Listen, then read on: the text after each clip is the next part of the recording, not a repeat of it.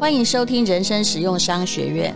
我们今天来看这本书，这本书是我从旧书架上面拿下来的，是我的财务启蒙书。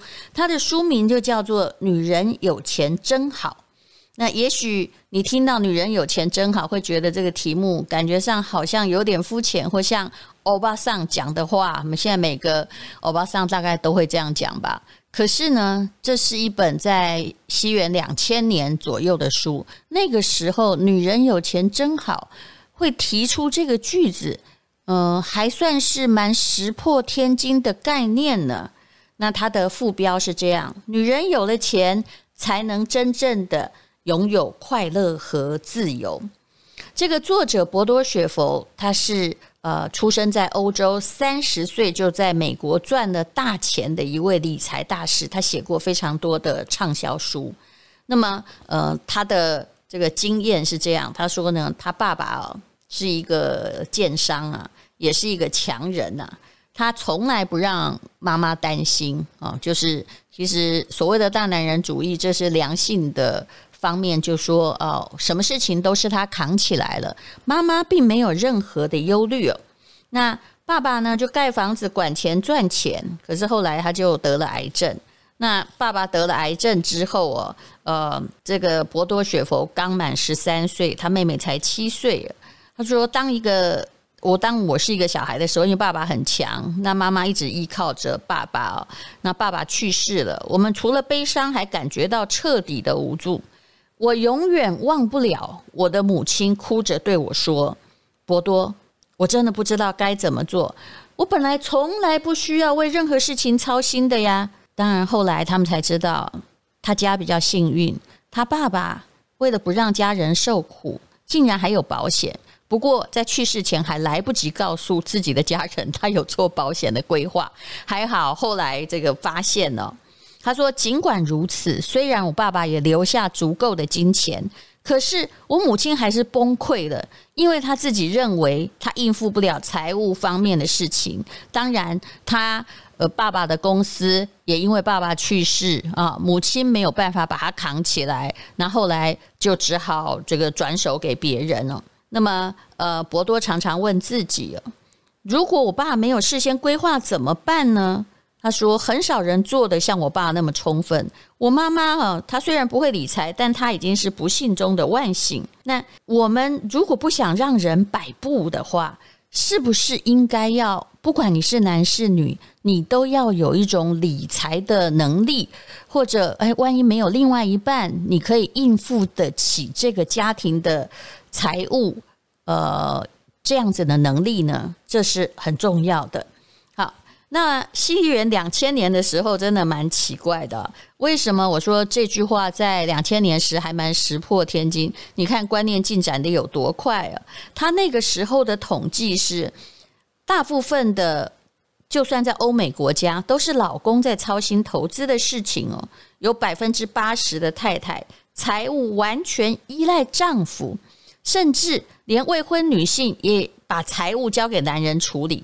这个人呢，可能是男朋友，可能是爸爸，可能是他的兄弟。不过，常常只要财务不是掌握在自己手里，都会出问题。也许人家本来品格端正，也不贪，但是看你完全不管的话，那个钱呢，就是反正去哪儿你也不知道。那么。很难帮别人好好的去理财，这个我是有非常充足的经验，所以在两千年的时候呢，我读了这本《女人有钱真好》，决定要去好好理解我跟金钱的关系，而且学会管账。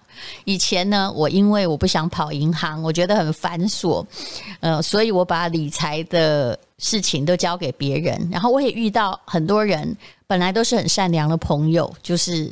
说要帮你投资理财，但是我也很快的就发现了，虽然别人很热心，但是诶，我交给别人投资理财的钱，不是有去无回，就是回来的实在几乎都没有一个多的哈。尽管那个时候你想想看，两千年的投资，只要不要买到那个网络的泡沫，就算你买房子，现在也也应该赚很多钱了吧？原来自己不理财，这个代价是很重大的。那么，女人的理财问题是什么样呢？啊，你听听博多雪佛的说法，你就会觉得他讲的真的蛮有道理的。他说，呃，在探讨女性处理金钱常出现的问题的时候，如果可以避免某些问题，嘿嘿，女人你就可以省下很多钱。第一就是为情人做保，这个观念其实对我影响很深哦。我很相信女人就是。很爱跟别人，尤其你喜欢的人连坐在一起哦。可是呢，嗯、呃，伯多雪佛讲的一句至理名言就是：女人应该把金钱和爱情清楚地分开。比如说，我也非常不赞成你真的还没有结婚，你就开始哈，就是一起付贷款啊。当然，除非是男友。很开心的把房子就放在你的名下，否则大部分的时候呢，哦，就是如果是还没结婚，然后女性呢就哇省吃俭用在付贷款，然后那个贷款又是男人的名字的话，哇，我看过的冲突实在是太多起了哈，也不知道这个为什么。那博多雪佛他很建议说，你要跟不管感情有多好，你跟爱人就女朋友啊，或者是男朋友啊，财务最好分开。他说，因为呢，在美国，每两对夫妻有一对离异，我们没有那么多啦，我们大概是三分之一，也不太少哦。好，然后如果哈两个人就互相作保，或者是嗯，就比如说开公司一起啊，然后呃票嘎不过来呀，哈，他说，如果万一陷入经济困境的话。两个人都遇上困难哦，这样又有小孩的问题很大哦，都不能动弹。那这种哈连坐到底有什么样的意义呢？啊，他说，尤其他所看到的，如果嗯，这个当那个当担保人哈，为你的情人贷款什么当担保人，我们通常都会签字，对不对？大部分的女性啊，如果是在关系或在感情之中都会签字，可是。我如果遇到破产可能，那就是两个蛋一起破，那遭遇更大的亏损，然后连。呃，就 连一个这覆巢之下无完卵，连一个能够留下来这个照顾小孩的经济能力都没有，就是没有退路。但是我的确常常看到丈夫创业，女性呢啊，这个成功的也不少了。但成功就算你运气的确不错，或者是能力很强哦，两个一起创业，其实就是把两个鸡蛋放在同一个篮子里。有时候如果你不是很相信你创业，呃，真的会成功的话，那你真的还不如呃太太保有她原来的工作。那万一有人失败了，还撑得下去。好，那第二呢是女人的问题在，其实女人常常会对丈夫赚多少钱一无所知。现在比较好了，在两千年的时候，大概有百分之二十七的已婚女性。她讲的是在美国的状况哦，对老公赚多少钱哦，毫无所知。我认为在台湾这件事情比较少了，因为呃，如果是老公赚钱养家的话，老婆很难不知道他每个月赚多少钱，因为女人都是量入为出的。但是女性有时候在金钱上比较不坚持，为什么？因为他们希望避免争吵。啊，有男人突然去买了一部跑车，明明他有两个小孩，他还买了一部跑车。很多太太会不高兴，但未必敢真正的说话。其实他会觉得，如果你要放换车的话，你最少最好要换房车啊。但其实我是建议你有不高兴就说出来，因为有些男性他还真的不知道，嗯，你的确对他的花用非常在意。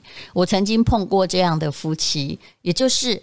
呃，其实太太就是一个很好的人，然后小孩呀、啊、念幼稚园呐，哈，怎么样？这个买衣服啊，家里的水电啊，因为这太太收入蛮高的，他就一直付啊付啊。突然有一天，她觉得不对，为什么？她老公一直都没有付钱，然后她也不好意思，因为感情不算差嘛，但是孩子也这个念念的幼稚园了，这个老公。她一直希望这个老公有一天呢，有感觉到她是不是也应该负点责任。可是老公显然都没有这个任何的表示。就有一天，她当上念小学的时候，这个小孩念私立小学，那个缴起学费来，第一张就十几万。她老公先收到学费单，竟然摆在桌上，跟她说：“哎，这个十几万明天要缴。”哦，那时候她就整个火大了，就看着她老公说：“这孩子难道是我生的吗？为什么你一毛钱都不缴？你这么安心？我们家水电费你也从来没缴过啊！”哦，那这个太太是一个，就她家里的教育就是。他对金钱比较慷慨，那这个老公呢，就是属于呃家里从小就教的把钱管得很好哈，比较节俭的那一派。她老公竟然睁大的眼睛看着这个老婆说：“啊，我以为你很喜欢付，都是你付的啊，你早说嘛，我又不是我不付，怎么会把我说成一个小气鬼呢？”这个老公很小气也是没有错的，因为每一个人用钱就是他会觉得，哎，你没有跟我开口，我就没有给你嘛。那后来呢？这老公决定，他也他说：“哦，那我把薪水摊开来哈。我虽然薪水没有你多，但是我大概比如说十万块，那不然我也可以付四万好了哈。那这个。”诶，太太心里还稍微平衡了一点。可是说真的，不是每一个你这么慷慨哈，别人都会感恩，他会觉得你就喜欢富啊。我我真的觉得说，这是我看过一个非常离谱的 case 啊。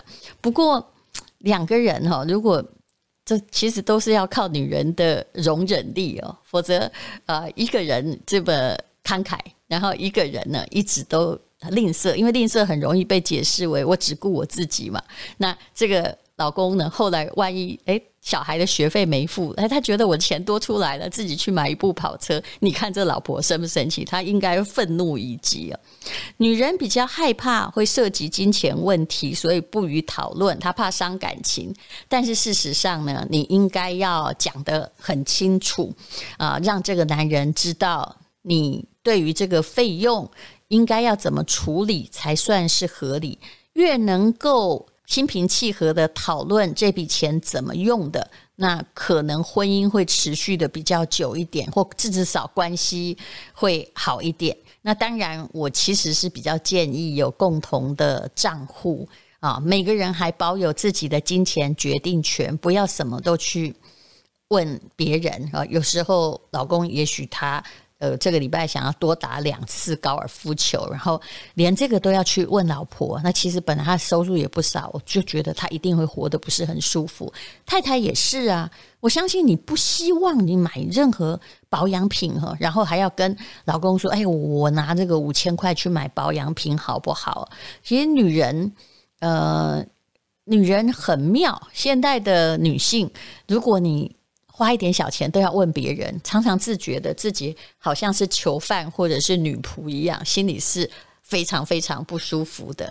那么很可能你必须要跟他讨论一个你们两个人都觉得可以接受的财务计划。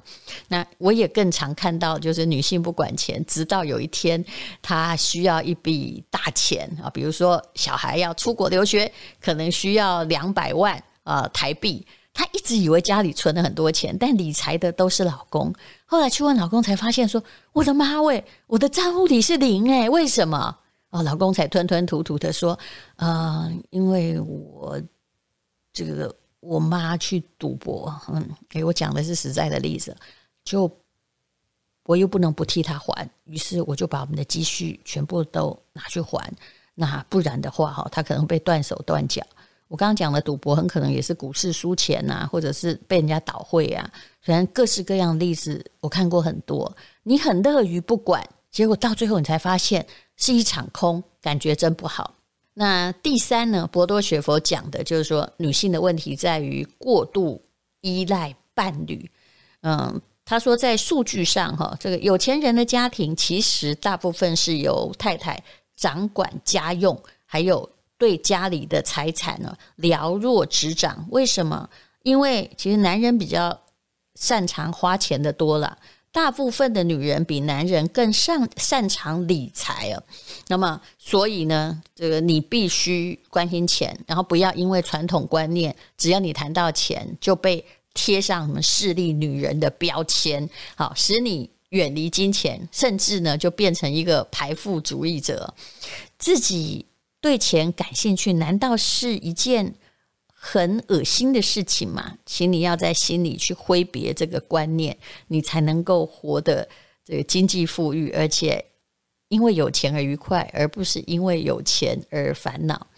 那么第四点，大部分的女性问题在于女性不善于投资，投资的时候更加保守，女性愿意采取定存的状况常常多很多。为什么呢？这个意味着他很怕失去嘛。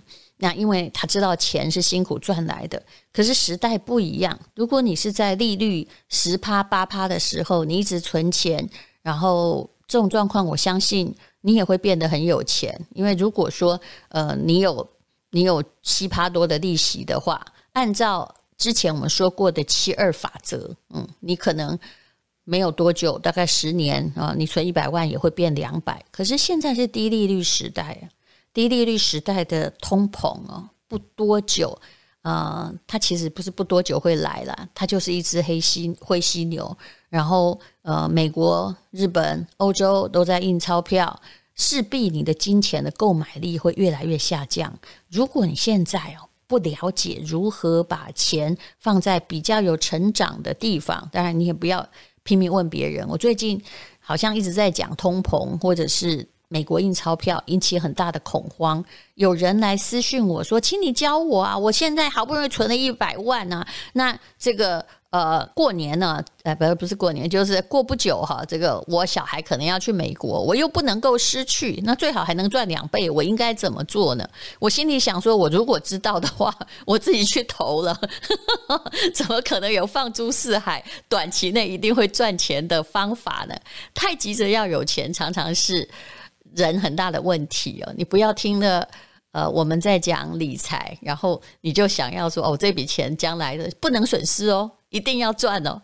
我跟你讲，我觉得神仙也没有办法告诉你，请你自己一定要做功课，做功课，否则当你哈告诉别人说，哎，我有一百万哈，我几年后一定要要变成多少钱？呃，那我可以跟你说，谁一定会告诉你，很肯定说，对，一定可以变很多钱哈，我保证，一定是诈骗集团啊。绝对不会有错，因为这世界真的没有放诸四海皆准的短期内就赚到一倍的方法。好，那么呃，女性呢，其实有些时候哦，自己要稍微注意一下。我想理财的第一步就是不要把理财的权柄交给别人。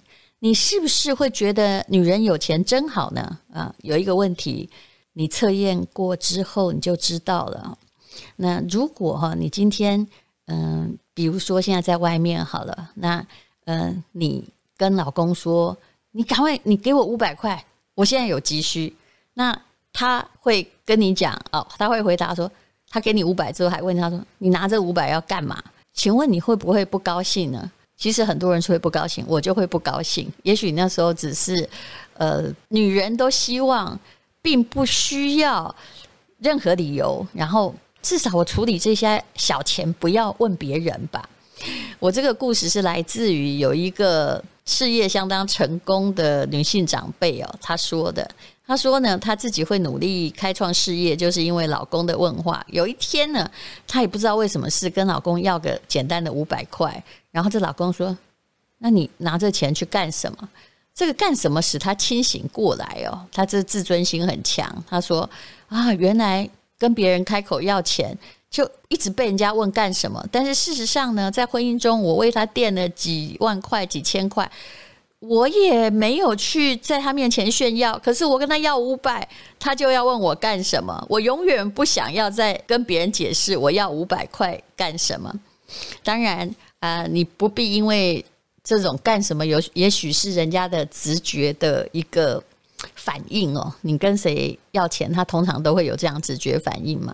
但是有些时候哦，其实很多婚姻之所以有地雷，往往都是因为这些小事情啊，金钱上的、经济上所引起的啊。比如说啊，你对娘家、你对婆家很大方，结果哎，老公对娘家小气的要命。